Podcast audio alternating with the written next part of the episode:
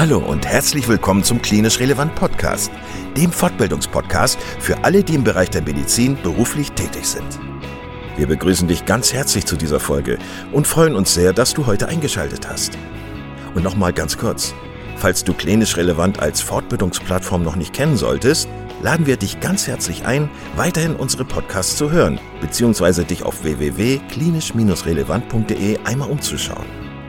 Wir bieten dir zweimal in der Woche neue Fortbildungsinhalte völlig kostenlos an.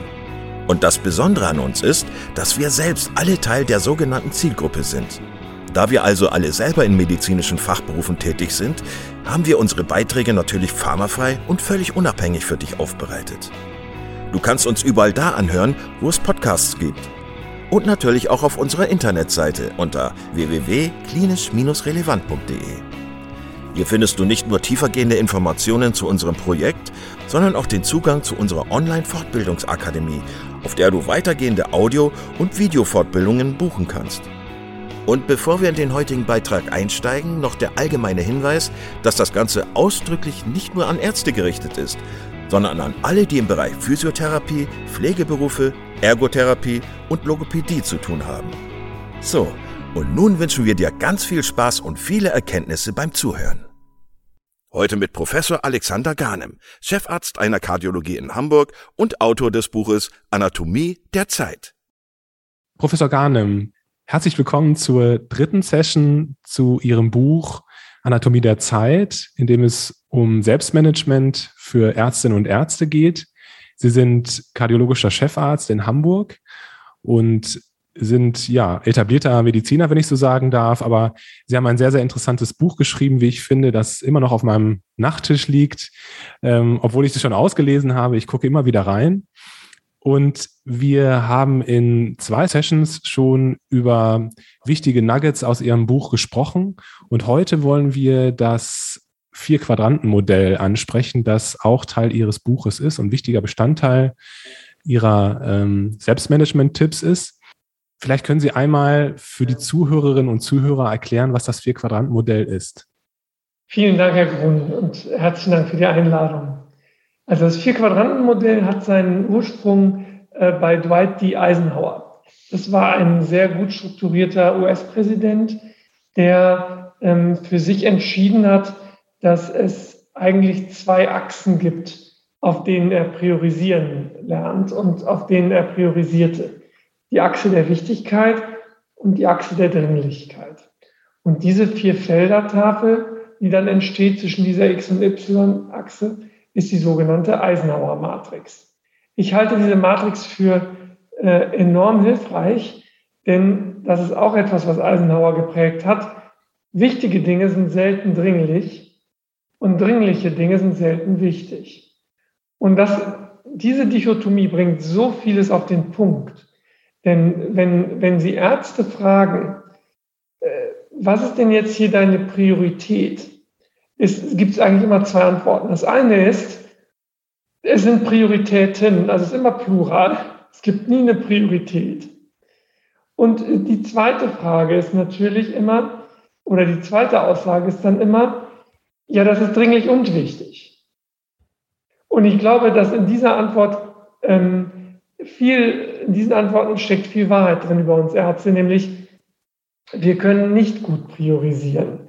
Und äh, für uns ist, muss, glaube ich, klar werden, was ist dringlich und was ist wichtig. Und auch zu, um, um zu verstehen, was mache ich denn jetzt als nächstes, muss auch klar sein, äh, wer hat denn diese, diese Aufgabe an mich herangetragen, diese dringliche oder wichtige Aufgabe. Sind es E-Mails? Sind die jetzt wichtig oder sind die dringlich? Oder ist es meine Gesundheit? Ist die jetzt wichtig oder ist es dringlich? Und wenn wir uns jetzt hier unterhalten, ganz entspannt, Sie und ich, werden Sie sagen, klar, E-Mails dringlich, Gesundheit wichtig. Aber viele checken auf jeden Fall ihre E-Mails jeden Tag und tun aber nichts für ihre Gesundheit, jedenfalls nicht jeden Tag. Das heißt, es gibt eine, es gibt auf der einen Seite eine klare Dichotomie, die eine Priorität festlegt, und auf der anderen Seite aber ein ganz anderes Verhalten von uns. Und da liegt, glaube ich, ein Spannungsfeld und das ist total wichtig für uns Ärzte, das zu verstehen. Sie haben in Ihrem Buch, finde ich, sehr gute Beispiele gebracht für diese unterschiedlichen Quadranten, in denen wir Ärzte uns teilweise befinden. Haben Sie Lust, ein paar von diesen Beispielen zu nennen? Also wir Ärzte haben Sie gerade schon gesagt, wir haben häufig Schwierigkeiten zu priorisieren.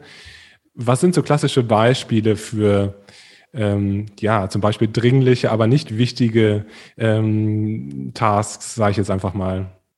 Oder generell, welche, welche vier, welche Beispiele haben Sie aus dem ärztlichen Alltag für diese vier Quadranten? Also es ist tatsächlich so, dass wir, ähm, ich fange mal bei dem, bei dem Unwichtigen und Undringlichen an. Das ist äh, klassischerweise ähm, der Fernsehabend oder der Kinoabend, also Genusselemente, Netflix, was auch immer. Ähm, und äh, der Konsum. Das ist nicht dringlich und nicht wichtig.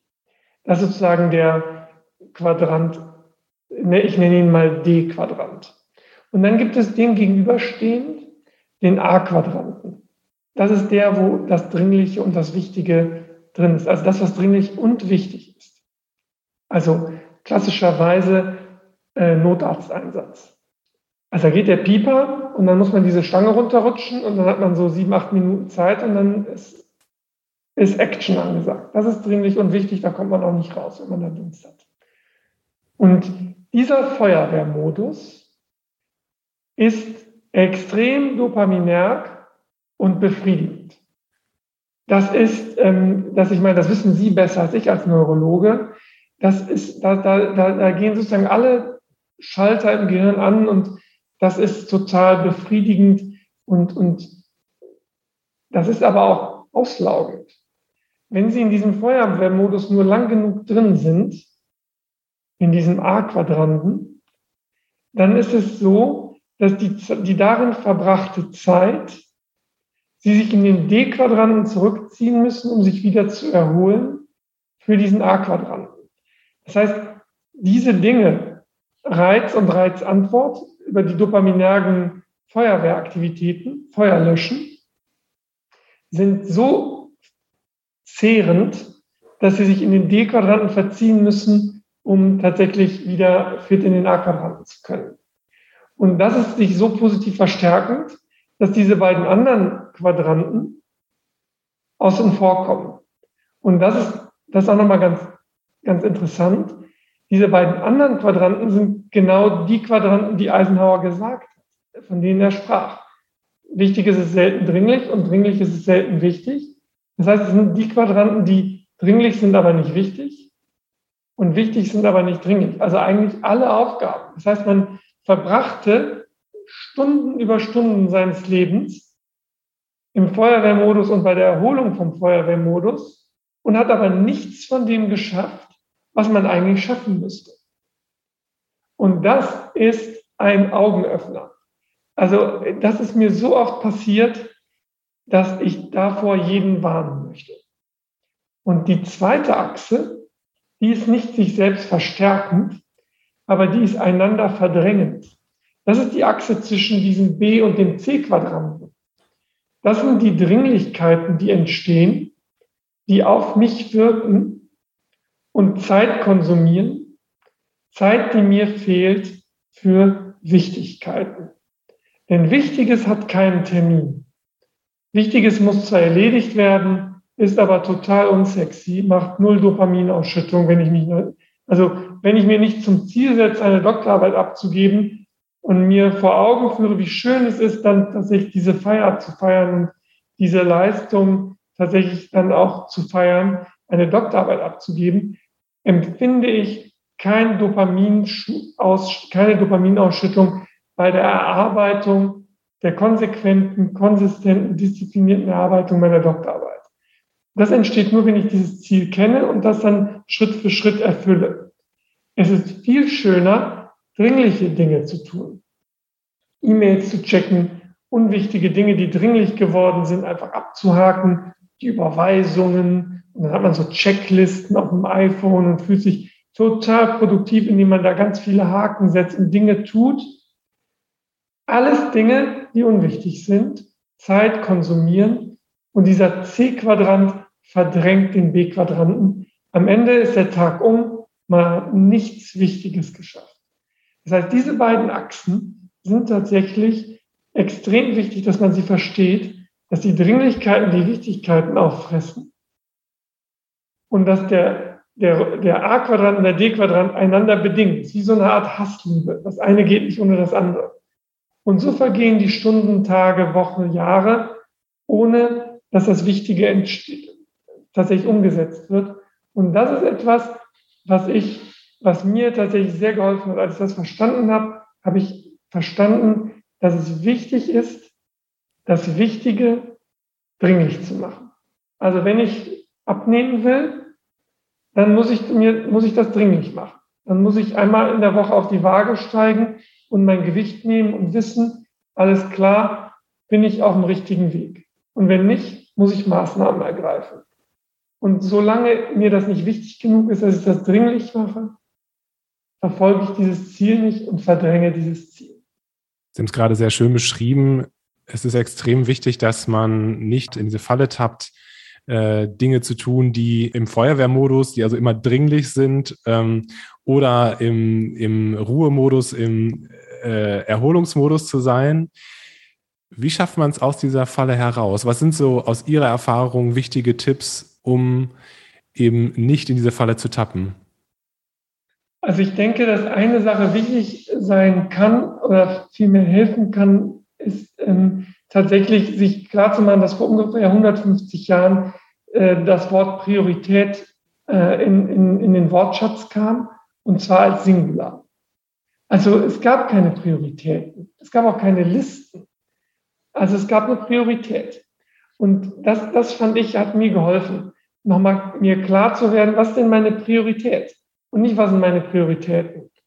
Und das hat mir äh, geholfen, dabei Klarheit zu schaffen.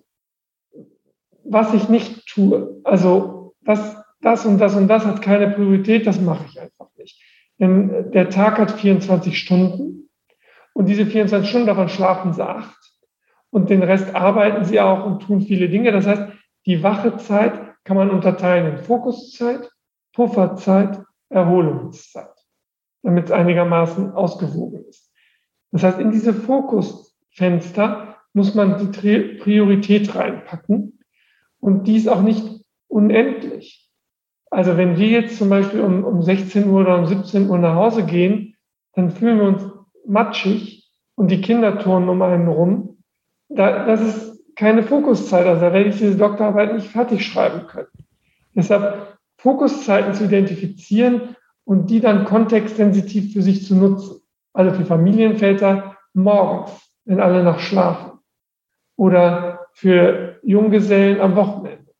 Und das ist, glaube ich, wichtig, diese Fokuszeiten zu nutzen, um dann Erholungszeiten und Pufferzeiten Dinge einfach passieren zu lassen, die wichtig sind für einen selbst, auch Netflix zu gucken oder Sport zu treiben oder Freunde zu treffen. Also ich glaube, diese Einteilung die hilft enorm, die Priorität zu verfolgen und in den Pufferzeiten Erholungszeiten eine neue Priorität zu erkennen. Mit einem klaren Kopf und nicht verbohrt und in dem Denkmodus des, der Fokuszeit, sondern mit einem klaren Kopf. Da kommen die besten Ideen. Sie brauchen diese Erholungszeit, um dann neue, wichtige Prioritäten zu entdecken für sich, Ziele, die sie später noch verfolgen wollen um diese Prioritäten oder diese Priorität, Entschuldigung, zu identifizieren, ist es ja, glaube ich, zwingend notwendig, dass man äh, regelmäßig sich hinsetzt und reflektiert,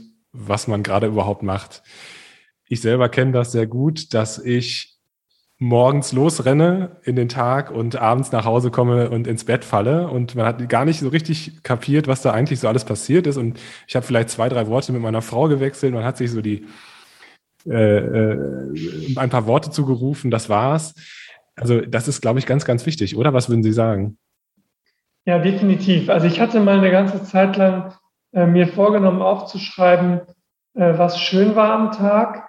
Das ist das sogenannte Journaling ähm, das habe ich für mich nicht ähm, durchhalten können, weil das passte irgendwie nicht in mein Leben.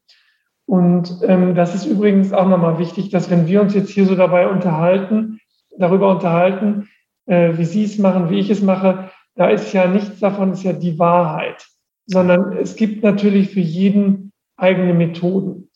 Und so wie dieses Journaling nichts für mich war, habe ich für mich zum Beispiel entdeckt, dass ich den Sport dafür nutze, ähm, einfach mal einen klaren Gedanken zu fassen. Oder dass ich zum Beispiel, habe ich mit meiner Frau mal eine Reise gemacht nach Afrika ähm, und dann waren wir auf einer Safari und sie hat mich dann beobachtet, wie ich dann immer versucht habe, durch, durch die Kamera ein gutes Motiv zu finden. Und die hat mal gesagt, leg mal die Kamera beiseite und lass das mal hier alles auf dich wirken. Guck dir das mal an. Und es ist ganz witzig, an diese Momente erinnere ich mich exzellent. Die Bilder von damals habe ich mir seitdem gar nicht mehr angeguckt. Und ich glaube, wir sollten unbedingt uns angewöhnen, das ist etwas, wie ich reflektiere und dankbar bin, wir sollten uns unbedingt angewöhnen, das Leben weniger durch das Handy zu beobachten und mehr durch die Augen. Ja, das ist ein ganz tolles Schlusswort. Vielen, vielen Dank, Professor Garnem, für die dritte Session zu Ihrem Buch. Und ja, alle Hörer sind äh, aufgefordert und eingeladen, die ersten äh, anderen zwei Sessions, die wir aufgenommen haben, zu hören und natürlich auch noch die, die jetzt noch kommen. Also vielen Dank, Professor Garnem. Vielen Dank, Herr Grun. Vielen Dank, dass du heute wieder zugehört hast und unser Gast gewesen bist. Wir hoffen sehr, dass dir dieser Beitrag gefallen hat und du etwas für deinen klinischen Alltag mitnehmen konntest. Wenn dem so sein sollte, dann wie immer gerne der Aufruf, teile doch diesen Podcast mit deinen Kolleginnen und Kollegen, damit auch andere davon profitieren können. Und du darfst uns natürlich auch eine positive Bewertung bei Apple Podcasts hinterlassen. Wenn du mal Lust hast mitzumachen, denn wir verstehen uns ja als eine offene Fortbildungsplattform, dann bist du ganz herzlich eingeladen, dich zu melden unter kontakt.klinisch-relevant.de. Vielleicht gibt es ja ein Thema, das du ganz spannend findest und wo du dich besonders gut auskennst. Und dann würden wir sehr gerne mit dir sprechen. An dieser Stelle der Hinweis noch auf unsere Social Media Kanäle und unser Newsletter auf www.klinisch-relevant.de. Und es gibt wieder neue Kurse auf unserer Fortbildungsplattform. Das Ganze ist natürlich nicht nur für Ärzte, sondern auch für Physiotherapeuten, für Pflegende, Ergotherapeuten und für Logopäden konzipiert. Beachte auch, dass du einen 5-Euro-Gutschein bekommst, wenn du dich in unsere E-Mail-Liste für Newsletter einträgst. Dann kannst du mit diesem Gutschein in der Fortbildungsakademie einkaufen, denn da gibt es viele spannende Beiträge. Schau dich doch einfach mal dort um. Also, ich wünsche dir jetzt eine gute Zeit und freue mich schon, wenn du beim nächsten Mal wieder einschaltest. Pass auf dich auf, bleib gesund. Bis zum nächsten Mal. Ciao.